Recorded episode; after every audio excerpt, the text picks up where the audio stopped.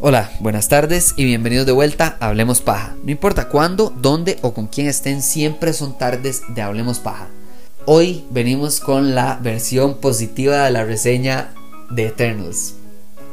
Qué preocupante, pero muchas gracias que les haya gustado tanto la versión negativa. Ojalá la positiva también les llame la atención, porque si no me preocupa con todas las películas que vienen de películas controversiales de que les guste más el lado negativo que el lado positivo. Pero bueno, vamos a ver cómo nos va.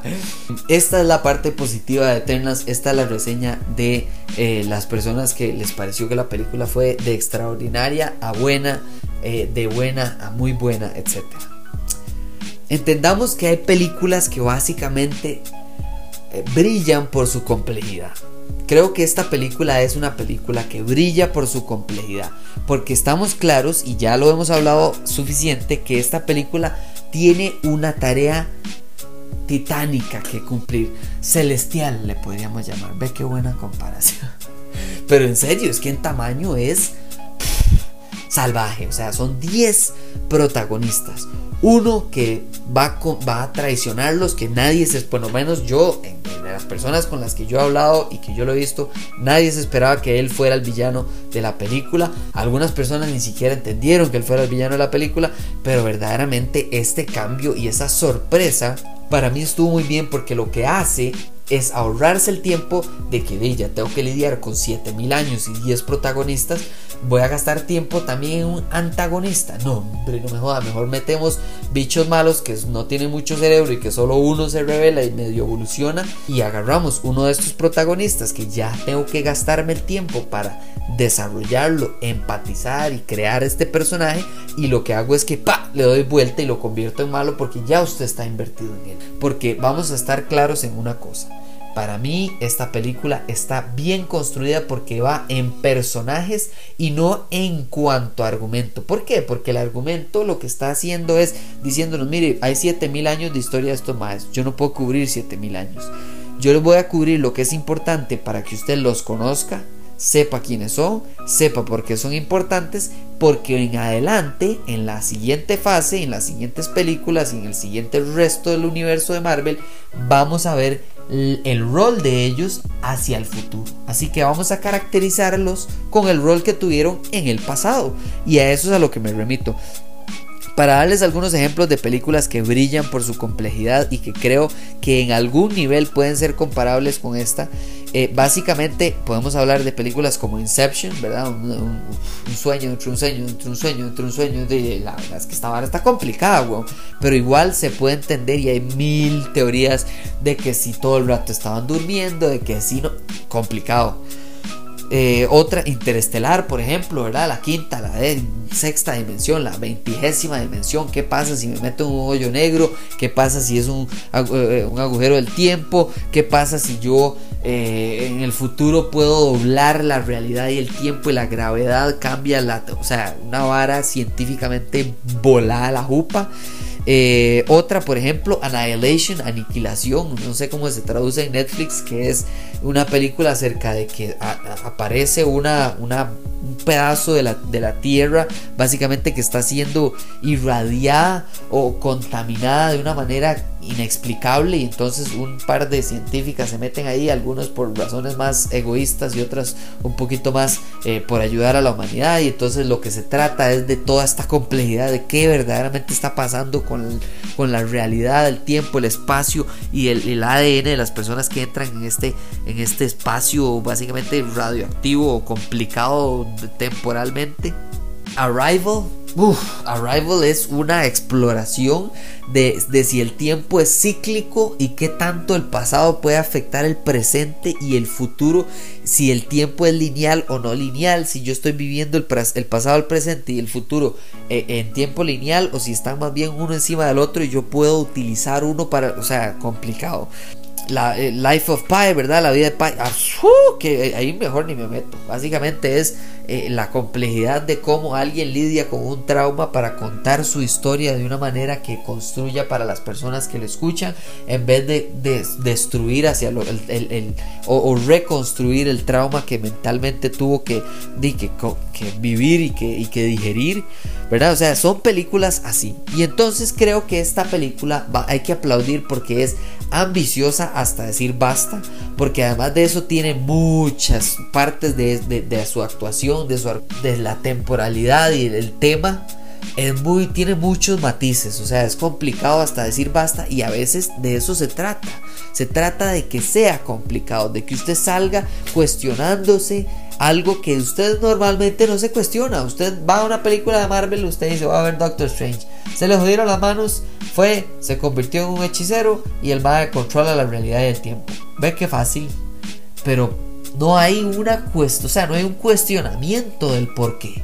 ¿Por qué este señor? ¿Por qué estas? ¿Por qué él tiene que controlar hasta cierto punto las personas a su alrededor?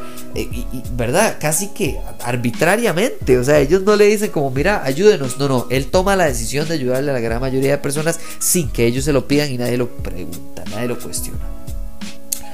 Empecemos por la facilidad de explicar que esta película en cuanto a su alcance, al rango, la complejidad que tiene, esta película es al espacio lo que Loki la serie fue al tiempo.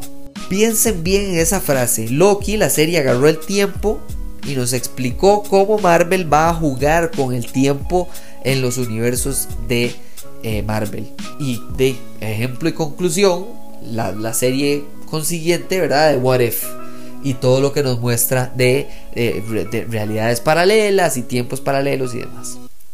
Esta película es el espacio.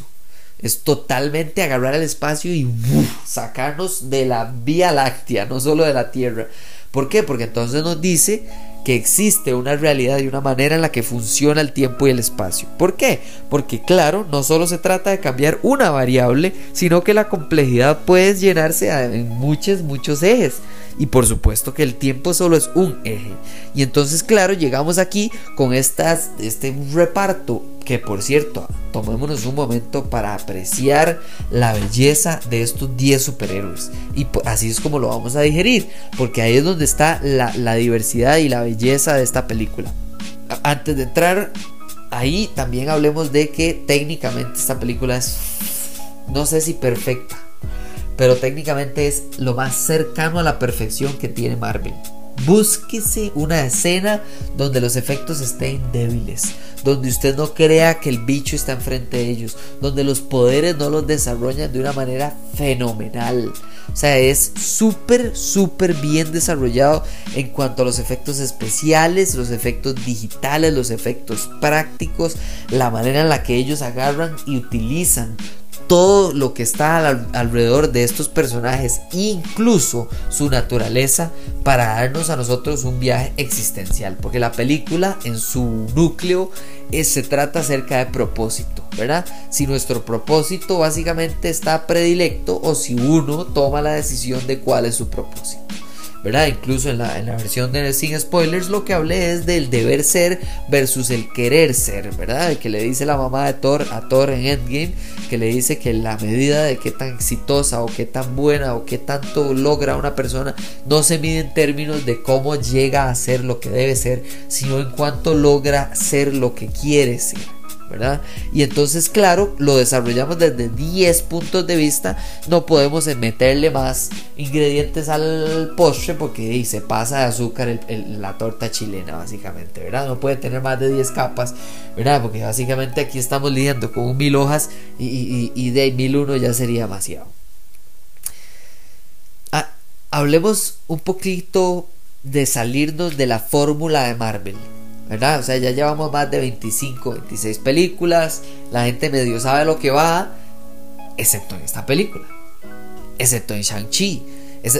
están viendo, ¿verdad? La, la, diferencia. O sea, usted está agarrando y evoluciona el universo cinematográfico de Marvel para que la, para que la gente no se canse, pero también para explorar nuevas, nuevos temas, ¿verdad? Propósito, fe, amor, fanatismo, ¿verdad? Venganza, cosas así. Yo creo que es el uso de, de la historia y la ficción para desarrollar personajes eternos, ¿verdad? Porque eso es lo que básicamente son.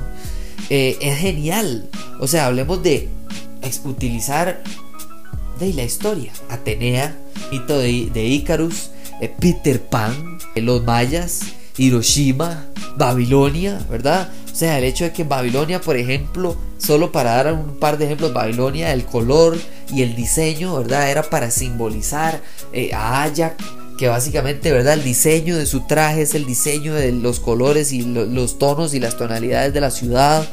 Atenea, la diosa de la guerra, ¿verdad? Siendo uno de las luchadoras más históricas e increíbles, eh, cuyo única comparación a través de la historia podría ser Gilgamesh, que también es otro Eternal. O sea, e, esta construcción, básicamente, si usted agarra esta película y empieza a llenar los vacíos, ¿verdad? Y empieza a decir, pero es que todo es posible. O sea, usted aquí agarran y le dicen, es que todo es posible, no solo en el tiempo, sino en el espacio. ¿Por qué? Porque piense, por, por ejemplo, y empecemos por ahí. Empecemos por uno de los personajes que creo que menos sale, que menos tiempo tiene en la película, pero que mejor o más efectivamente lo desarrollan. Fastos. Fastos es el Eternal de la tecnología. Fastos se, muestra, ¿verdad? Como un carajo idealista, positivo, eh, eh, eh, pragmático. Él, él, quiere hacer, ¿verdad? Como persona de tecnología, él quiere moverse y crear y crear y ayudarles y, y que evolucionen ya. Pero yo creo que sea ya. Yo no quiero que duren 10 años en lograr eh, la, orfebrería. No, no, no, todo de una vez. Y entonces más bien los compañeros, la, su familia, llamémosle los Eternals la familia, son los que lo tienen que ir deteniendo, frenando para que no, eh, vamos a ver, porque hay conflicto, tiene que haber conflicto para que haya evolución y los humanos lo que les importa es, para ellos su misión es que sigan evolucionando, creciendo eh, y, logrando una mejor eh, sociedad, básicamente los seres humanos. Ok. El Mae llega a un punto en el que crea algo que comete en la humanidad un grave error. Él se siente culpable, como se sienten culpables todos más adelante, pero básicamente él se siente súper culpable de Hiroshima. Vemos el sufrimiento de un personaje que perdió toda la fe en la humanidad, se va y se encierra y decide no más y entonces, ¿cuál es el resultado? Que él, para volver a tener fe en la humanidad, tiene que ser parte de ella. Él decide tener su propia familia.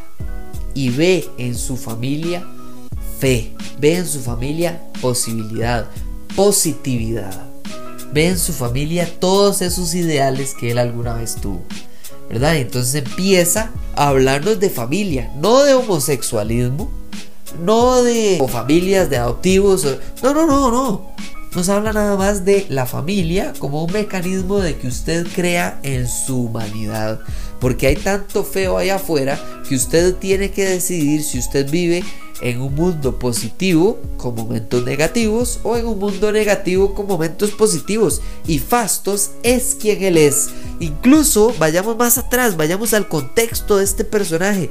Este señor, este actor, habla en sus entrevistas de algo hermoso, increíble. Cuando le dan el papel de Fastos y le dicen, usted es un superhéroe, usted es un Eternal, usted es esto y lo otro, él llega y les, él les pregunta, no ellos le dicen, él les pregunta y le dice a Marvel, mire, me gustaría saber cuánto peso tengo que perder eh, de aquí a mi papel, si ustedes quieren que yo pierda una X cantidad. Y le dijeron, la directora incluso fue la que le dijo, no, Queremos que usted sea quien usted es. Usted puede adaptarlo al personaje que usted va a actuar, por supuesto, pero por favor sea quien usted es y quien usted se ve en este personaje.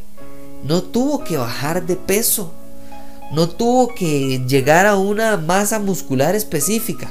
Claro, de enfrente está una Gianni que cambió. ¿Por qué? Porque él vio su personaje y vio en su personaje una oportunidad no solo de encontrar un peso de, una manera física, etcétera, sino también que él vio que el rol del personaje en el argumento ocupaba de una cierta, eh, un cierto nivel físico de imponente y su físico natural o en ese momento no digamos natural pero su físico en ese momento no era imponente no era intimidante ese cambio, ese tras de escenas es algo que no, no es normal y es algo aplaudible. Sí, es importante por supuesto que sea una, un reparto diverso. Y sí, que dicha que hay latinas, que hay mujeres, que hay hombres, que hay negros, que hay musculosos, flacos, altos, pequeños, sordomudos. O sea, es, es algo aplaudible y necesario, pero...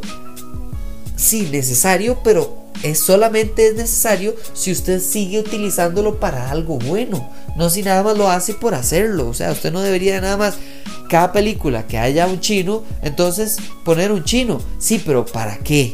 Tal vez es más útil no poner un chino para que la película, el argumento, para que haya un efecto detrás de por qué esa persona no es china, no es asiática, no es india, india no es eh, latina, no ese, ese, sentimiento, ese sentimiento se ve en esta película a través de 10 personajes, no de uno, no de dos, no de tres.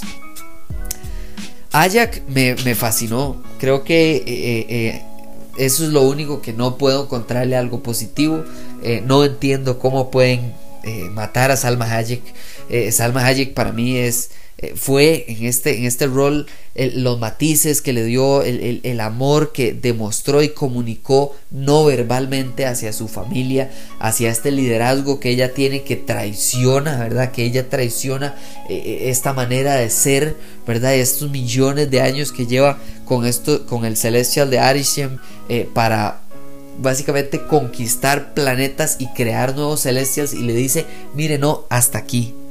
Yo a usted le ayudé tanto tiempo, pero eso no significa que cada día no sea distinto, cada planeta no sea diferente. Y este planeta es diferente y yo me voy a plantar aquí, sabiendo las consecuencias de sus actos y eligiendo correctamente, que esa es parte del gran liderazgo de ella y de su amor y de su cariño hacia su familia, hacia, hacia sus Eternals eligiendo correctamente a la sucesora como Cersei.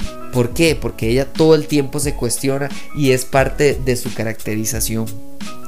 Siguiente Tena, me, encantó que, que, Angelina Jolie muchas veces en los papeles que hace, que tal vez no es la principal o es uno de los principales, es Angelina Jolie siendo ese personaje, no ese personaje siendo actuado por Angelina Jolie, ¿verdad? Muy parecido a la crítica que a veces le hacen a Will Smith ¿verdad? De que los personajes son Will Smith haciendo un personaje y no un personaje siendo actuado por Will Smith, si es que me entienden, si es que me explico bien. Y Angelina Jolie en esta película desaparece, ella se va de fondo, ella hace lo que tiene que hacer y listo. Hay complejidades, hay cosas y hay razones, probablemente esa es la razón por la que contrataron a una actriz de este nivel, de esta prestancia y demás, de porque son complicadas las emociones que tiene que estar demostrando básicamente que es un sufrimiento, ¿verdad? Un trauma psicológico, una afectación mental a este ciclo eterno de estar perdiendo la memoria y volviendo a, a tener que tratar de vivir con la idea de que usted vivió tantas vidas pasadas que no recuerde, que no puede tener.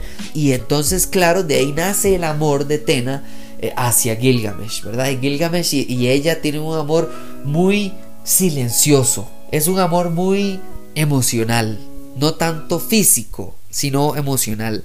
Ellos saben que son el uno para el otro porque ella está mal y él es el único que puede controlarla ayudarle a que no se salga del control y que cuando eso pase que la devuelva a la realidad, que la devuelva a la normalidad. Creo que ah, eh, eh, la mejor manera de hablar de ella es la facilidad con la que nos explica su amor hacia Gilgamesh una vez que ya él está muerto para ayudar a Cersei a volver en sí, a creer en sí misma, a creer incluso en Ayak en su decisión, en la decisión de, de, de verdad de Ayak de elegirla. Siguiente, Kingo. Me pareció que Kingo es la felicidad, la familia. Él es la creatividad del equipo y como tal, básicamente su poder lo demuestra como tal, ¿verdad? O sea, qué mejor creatividad que utilizar energía como, como su, su poder, ¿verdad? Pistolas, que básicamente es porque está actuando, casi haciendo un kamehameha, porque esa es la manera en la que usa la energía que él tiene.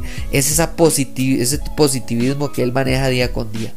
Macari creo que es increíble porque Macari no le dan un rango de crecimiento. Macari lo que le están diciendo al público es, ya esta persona es plena, ya ella sabe sus fortalezas, sus debilidades, ella sabe hasta dónde puede y hasta dónde no.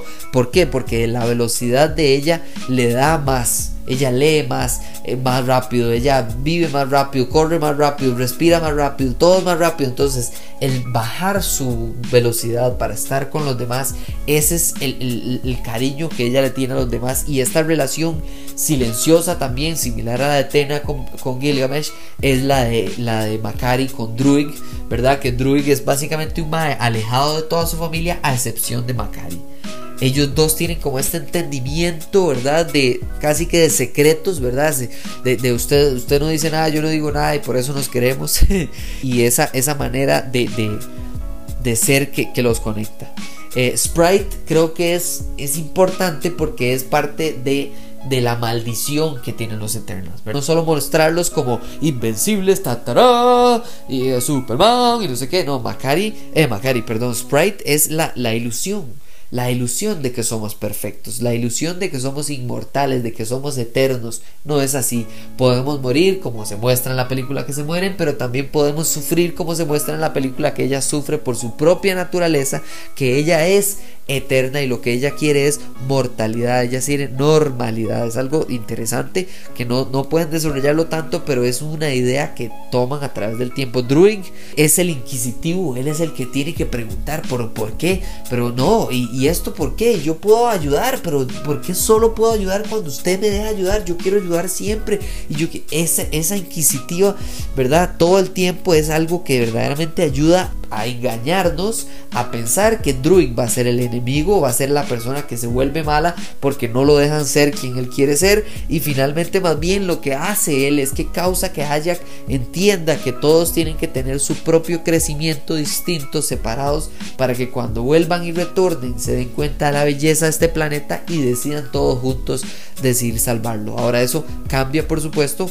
cuando se muere Ajax, pero no cambia el plan puesto que Ajax elige a su sucesora. Y hablando de la sucesora, hablemos también de Cersei. Cersei básicamente es la estudiante, la que no se conoce, la que no, la que tiene el mayor potencial, ¿verdad? La, la, la, la, que el crecimiento, la que no cree en sí misma y entonces por eso la familia le ayuda a creer en sí. Y no solo a creer en sí de manera de sus poderes, sino a creer en sí también de, de, de poder ser quien ella quiera ser.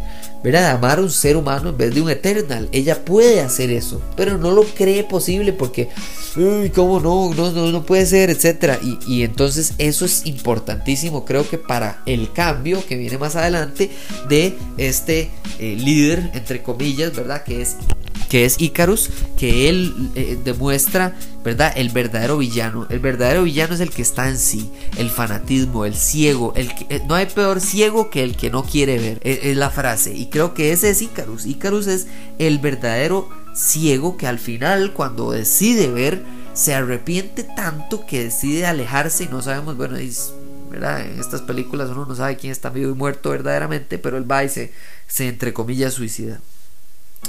Gilgamesh, ya hablamos, básicamente es, es una manera de, ser el cuidador, de ser, ¿verdad? El, oso de peluche gigantesco que por ser un oso y enorme sigue siendo peligroso, poderoso, etcétera, ¿verdad? Y creo que esa es la mejor manera de hablar de todos. Creo que hay, que hay que concluir con el hecho de que esta película se trata de criticar el fanatismo, de hablar del propósito, de decir que siempre hay una decisión ¿verdad? De que aunque a veces no parece, sí tenemos la libertad de decidir nuestro futuro, aunque a veces sentimos que nada más deciden por nosotros.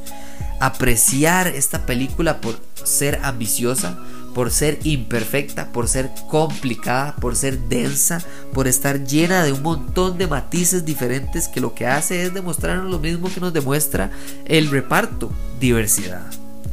El secreto básicamente es de entender que este grupo de 10 eh, personajes lo que le dan y lo que resaltan de esta película es eso mismo, la complejidad, la diversidad y a fin de cuentas, como vimos en las escenas post créditos, la posibilidad que hay en, un, en una película tan amplia, tan llena de personajes, tan diversa en sus poderes, en sus personajes, en sus maneras de ser.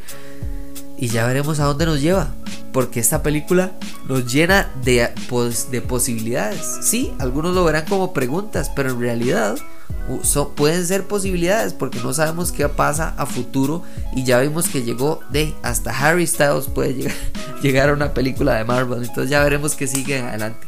Muchísimas gracias por escuchar esta versión de la reseña. Con esto terminamos con las dos partes de Eternos ojalá la hayan disfrutado ojalá les haya gustado eh, por lo menos alguna de las dos reseñas creería yo o las dos ojalá. Eh, seguimos seguimos con tecnología y además la miniserie de películas controversiales que espero que les encante porque verdaderamente que me he invertido y me he involucrado mucho en este tema de películas que han dividido al público y a los críticos o al público y al público o al público y a los fanáticos de eh, películas en general. Muchísimas gracias por escuchar este episodio, por hablar de Eternals con, eh, en el envío que tuvimos días atrás y muchísimas gracias de verdad por eh, seguirme y, seguir el podcast en redes sociales. Hablemos Paja CR en todas las redes sociales. Muchísimas gracias y nos hablamos en la próxima. Chao.